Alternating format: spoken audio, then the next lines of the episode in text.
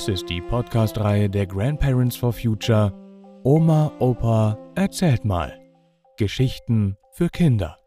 Jeden Freitag erscheint hier eine andere spannende neue Folge. Und jetzt viel Spaß beim Zuhören.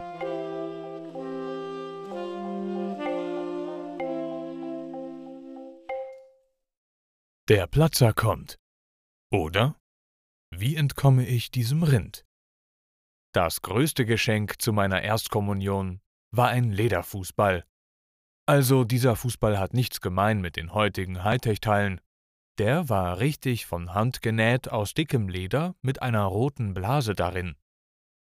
Wenn dem Ball die Luft ausging, dann musste ich zum Schuster, und der trennte die Naht an der Pumpöffnung auf und setzte eine neue rote Blase ein. Wenn es regnete, wurde der Ball nass, und er wurde sehr schwer fast wie ein Medizinball. Auch beim Fußballspielen veränderte so der Ball seine Flugbahn. Es war ein großer Unterschied, ob der Rasen nass oder trocken war. Wir wohnten auf der Sentruper Höhe. Damals war direkt hinter unserem Gartenzaun der Giefenbecker Sportplatz. Am Sonntagnachmittag spielte der FC Giefenbeck, die erste Mannschaft. Ich stieg schnell über den Zaun am Ende unseres Gartens und schaute mir das Fußballspiel an. Fußball war damals noch so ein richtiger Sport für Männer. Die spielten auch mit so einem dicken Lederfußball und die spielten, wie man heute sagen würde, sehr körperbetont. Also damals war es so, dass es krachte und rumste, dass der getroffene Spieler aufschrie und einmal habe ich es erlebt, dass nach einem Foul auch ein Krankenwagen kommen musste. Die Fußballschuhe damals waren nämlich noch mit Eisenstollen bestückt, und wenn man damit zutrat, das könnt ihr euch schon denken. Also dieser alte Giefenbecker Sportplatz grenzt an kleine Bauernhöfe, Kötterhöfe, die vor Hüffers Busch lagen. Auf diesen Bauernhöfen gab es auch eine kleine Tierhaltung.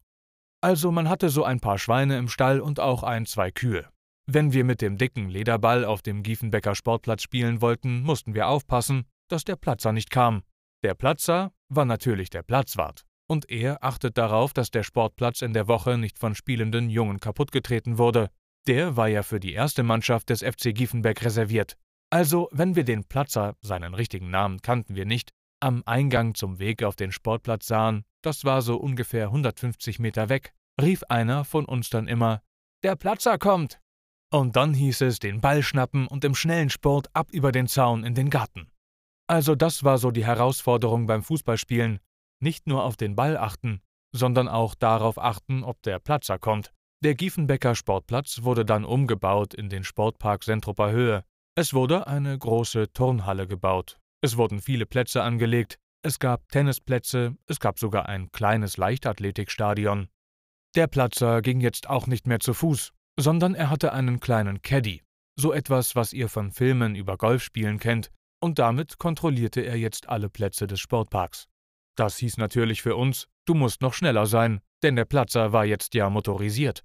Auf dem ehemaligen Giefenbecker Sportplatz trainierte jetzt die DJK Sparta in Münster. Damals gab es noch Feldhandball, also auf einem Feld so groß wie ein Fußballfeld wurde auch Handball gespielt.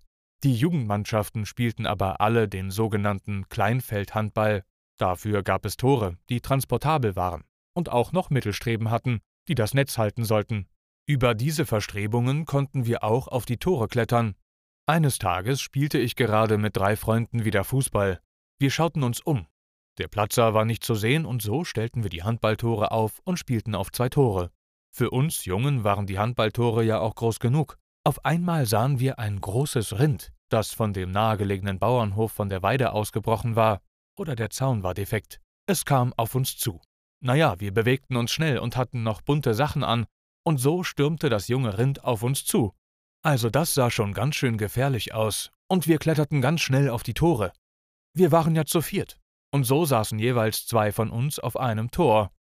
Das Rind stapfte herum, Mute wütend, und wir wussten nicht, wie das weitergehen sollte. Wie lange konnten wir denn auf so einem Tor aushalten? Würde das Rind denn abends nach Hause gehen oder würde es uns angreifen? Naja, wir waren schon ein bisschen aufgeregt. Wir waren als Stadtkinder nicht daran gewöhnt, mit einem jungen Rind umzugehen. Und so hatten wir kleine Angstfantasien. In diesem Augenblick hatten wir einen ganz großen Wunsch. Lieber Platzer, Bitte komm doch und vertreib das Rind. So ändert sich die Einstellung je nach Lage, auch zum Platzer. Irgendwann war es dem Rind zu langweilig, es hatte auch auf dem gemähten Rasenplatz nicht richtig viel zu fressen, und es stapfte, laut Mund, wieder Richtung der kleinen Bauernhöfe. Wir warteten natürlich ab, bis es weit genug weg war, und dann gingen wir ganz still, ganz ruhig und so richtig klammheimlich zu unserem Gartenzaun und waren hier hinter dem Zaun wieder in Sicherheit. Und was hat diese Geschichte nun mit dem Klima zu tun? Es ist gut für das lokale Klima, man nennt das auch Mikroklima, wenn eine große Sportanlage mit vielen Rasenplätzen und Wallhecken angelegt wird. Das ist dann in einer Stadt eine kleine grüne Lunge. Aber es ist noch besser, wenn in einer solchen Sportanlage die Plätze auch zum Spielen und Toben für Kinder genutzt werden dürfen.